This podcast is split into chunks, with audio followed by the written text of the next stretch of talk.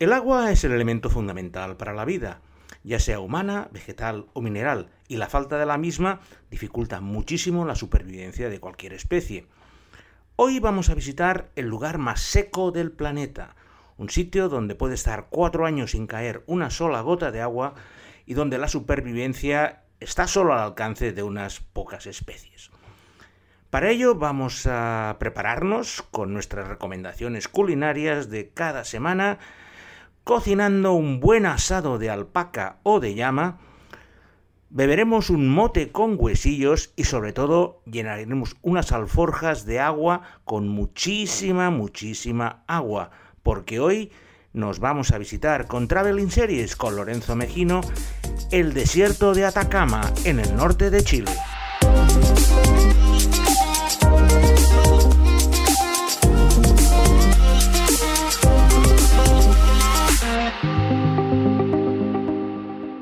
Nuestro recorrido por el norte de Chile empezará en Antofagasta, la capital de la llamada región 3, que es como dividen las regiones en Chile. La 1 es la que está más al norte y creo que es la 16 la que está más al sur, lo que sería en Tierra de Fuego, en Punta Arenas.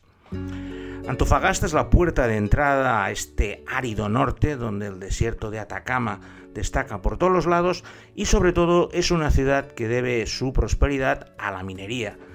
Muchos de vosotros os acordaréis de la tragedia que sucedió en Chile hace pocos años, donde creo recordar una treintena de mineros quedaron atrapados en un pozo y se montó una gran operación internacional montando pozos paralelos con un filán feliz, puesto que fueron rescatados tras 40 días en el pozo, que llenó pues todos los noticiarios, los diarios y horas y horas de televisión narrando el rescate en directo de estos mineros.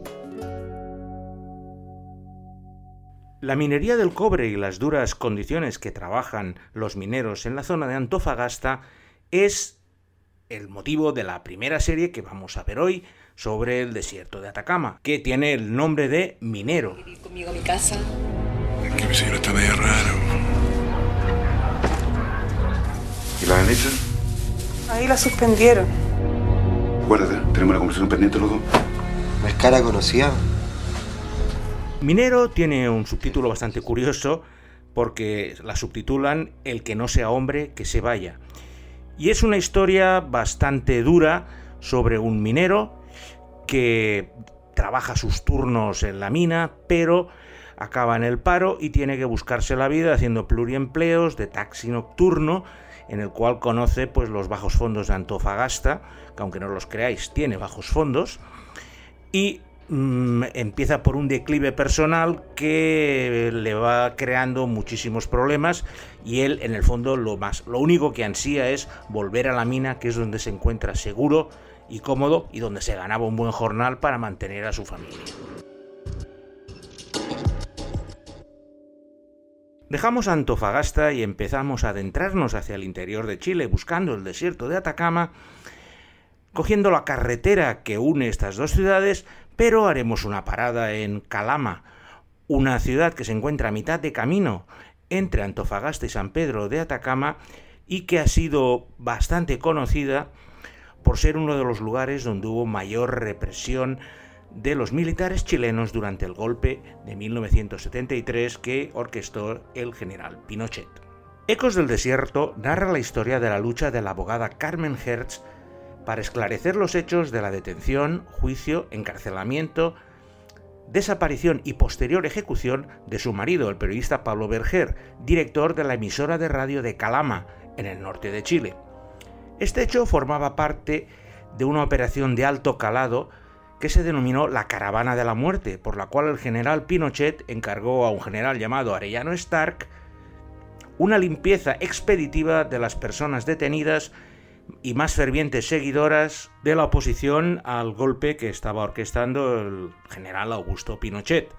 Esta caravana de la muerte enviaba a estos jueces que hacían juicios sumarísimos, donde en apenas una hora cogían a las personas detenidas, casi todas ellas mm, pertenecientes al Partido Comunista, anarquistas o líderes obreros, donde se les juzgaba, se les acusaba, se les condenaba y automáticamente se los llevaban en unos camiones al desierto, de ahí el nombre de Ecos del Desierto, para ser ejecutados y enterrados en fosas comunes. Algo que nos toca el hombro.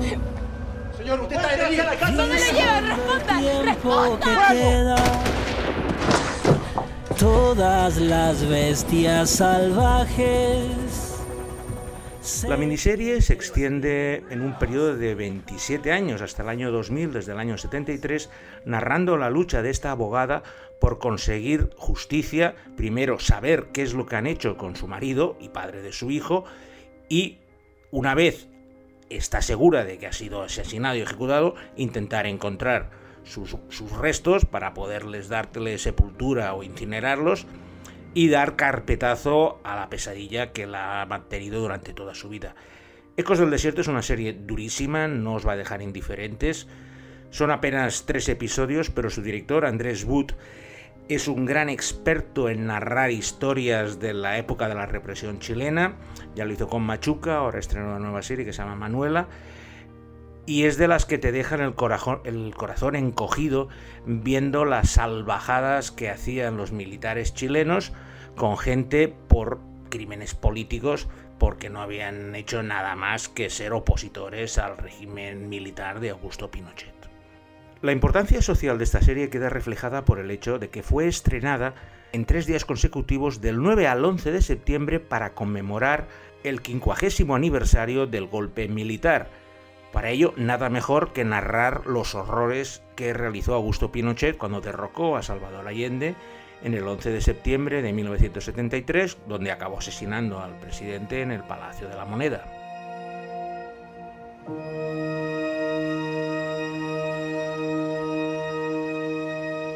Abandonamos Calama y nos dirigimos por una carretera en medio del desierto hacia el centro neurálgico del desierto de Atacama, que no es otro que San Pedro de Atacama. Pero antes os voy a comentar un poco de la geografía chilena porque es importante para entender cómo ha podido nacer este fenómeno geográfico.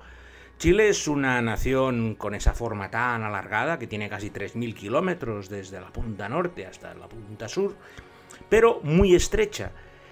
Pero a pesar de esa estrechez, tiene diferentes franjas verticales que se van sucediendo. En primer lugar tenemos la franja costera, que es la que está tocando al mar, que en algunos casos es muy muy estrecha porque rápidamente se eleva el terreno a una primera meseta de que está a 600 o 1000 metros por encima del nivel del mar y posteriormente va subiendo paulatinamente poco a poco hasta llegar al altiplano que sería la frontera con Argentina ya tocando a la cordillera de los Andes que es una meseta a 4.000 metros de altura donde cuesta ya respirar, las condiciones de vida son complicadas y debido a estas grandes montañas que van de norte a sur, entre medio queda el desierto de Atacama, al cual no le llega nada de agua porque la cordillera costera corta todas las nubes que llegan del Pacífico y los Andes todas las que vendrían de la cuenca atlántica. Resultado, puedes estar lustros sin que caiga una sola gota de agua. La primera vez que estuve en San Pedro de Atacama fue hacia el año 91 y era una ciudad pequeñita, con cuatro hostales, totalmente olvidada del mundo y solo era un lugar de paso de una carretera que cruzaba los Andes, que salía de Antofagasta y cruzaba pues hacia la, la provincia de Jujuy en Argentina y era un puesto de paso. Eso sí, hacia el norte tenías todo el desierto y la gente que llegamos por allí, por aquella época, pues nada, éramos cuatro colgados que realmente lo que verábamos era algo de desierto y poca cosa más.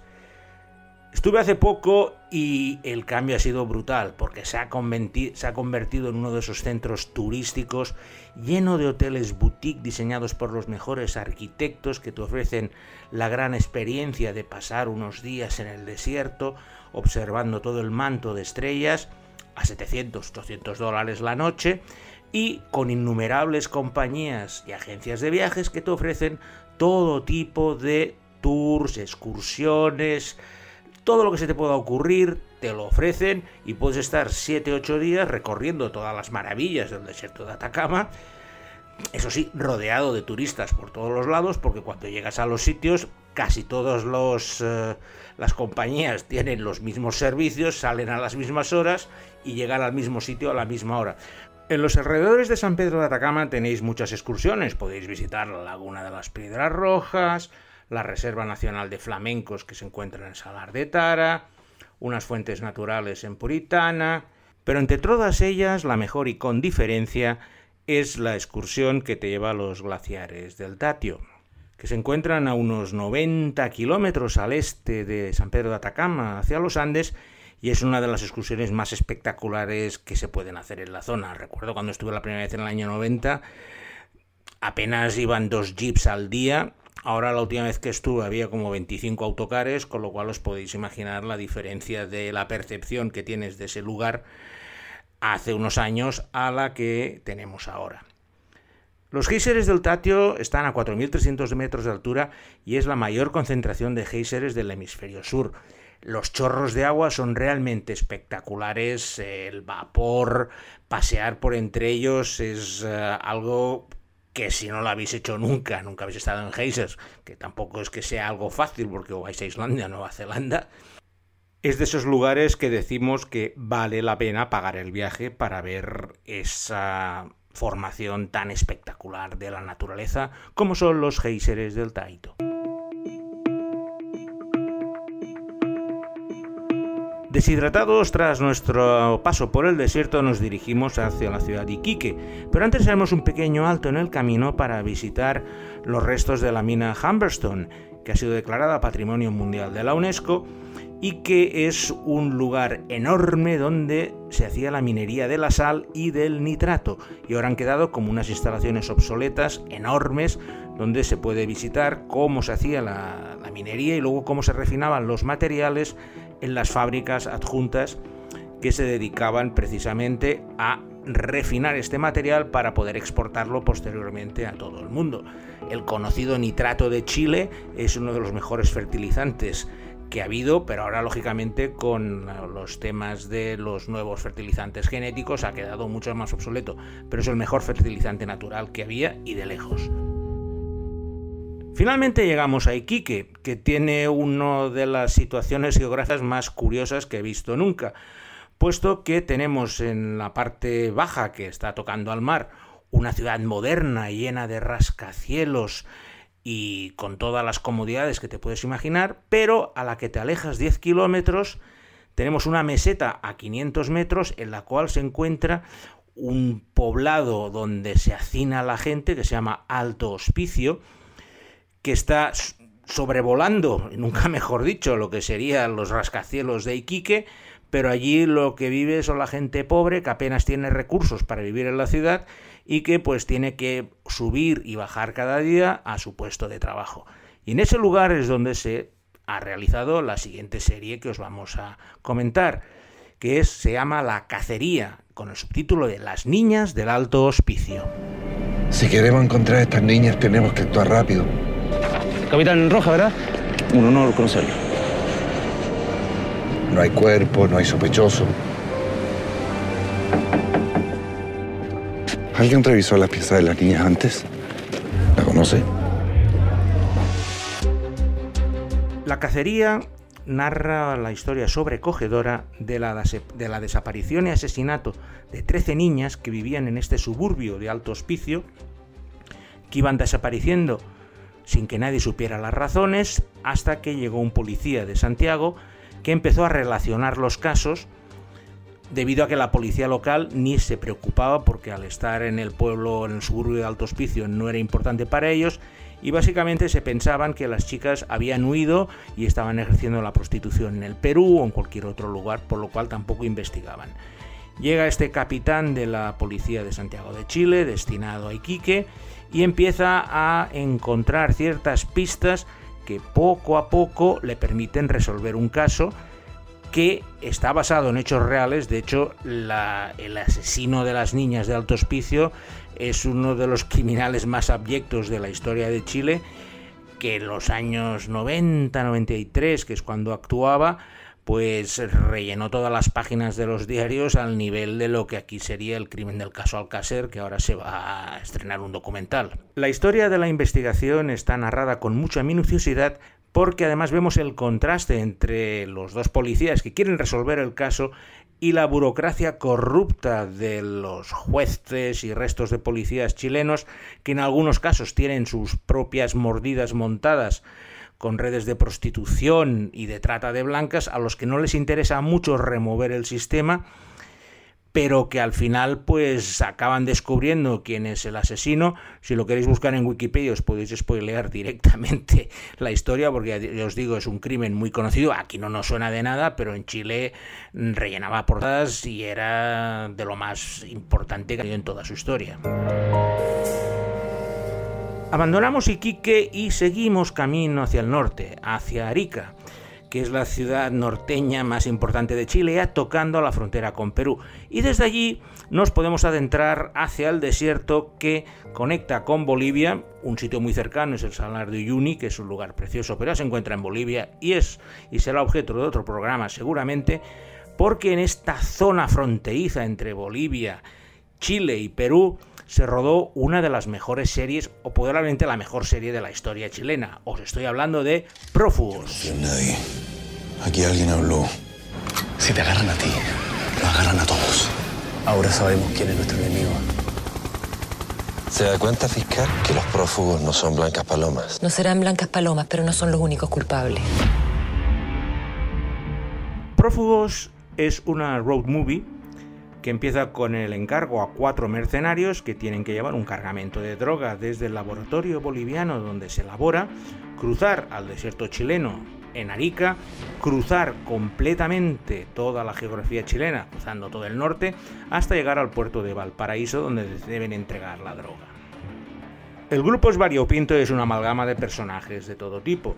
Tenemos a un comunista torturado y represaliado durante el periodo de Pinochet, un ex agente secreto nostálgico de la dictadura militar, el heredero de uno de los cárteles de la droga, que está intentando hacerte un, hacerse un sitio en la familia, y un delincuente de poca monta que tiene un gran secreto que acaba por destrozar toda la operación. Es una serie de acción pura y dura, creada por los hermanos Larraín. Pablo es uno de los mejores directores chilenos, ha sido nominado al Oscar, ha hecho películas como Neruda y otras grandes superproducciones, y en Prófugos demuestra la gran calidad que tiene, logrando una serie espectacular en todos los sentidos, tanto por los paisajes como por los cuatro actores, con sus trifulcas entre ellos, ya os podéis imaginar, con esos cuatro orígenes, que la convivencia no va a ser nada sencilla, y encima si tienen que estar a la fuga, perseguidos por todos los cuerpos del Estado, agencias secretas que intentan acabar con los cuatro de la forma que sea, tenemos una serie que ha durado dos temporadas, y que os va a permitir conocer Chile de norte a sur de la mejor manera posible. Y con prófugos finalizamos nuestro recorrido por el desierto de Atacama y el norte de Chile. Pido perdón a los seguidores chilenos que me consta que tengo si he hecho algún error o falta en mis comentarios. Y sin nada más, me despido de todos vosotros, dando las gracias como siempre al gran Alberto Laya en las vías de sonido y edición musical y emplazándoos a la semana que viene a escuchar un nuevo episodio de Traveling Series con Lorenzo Mejino. Hasta la próxima.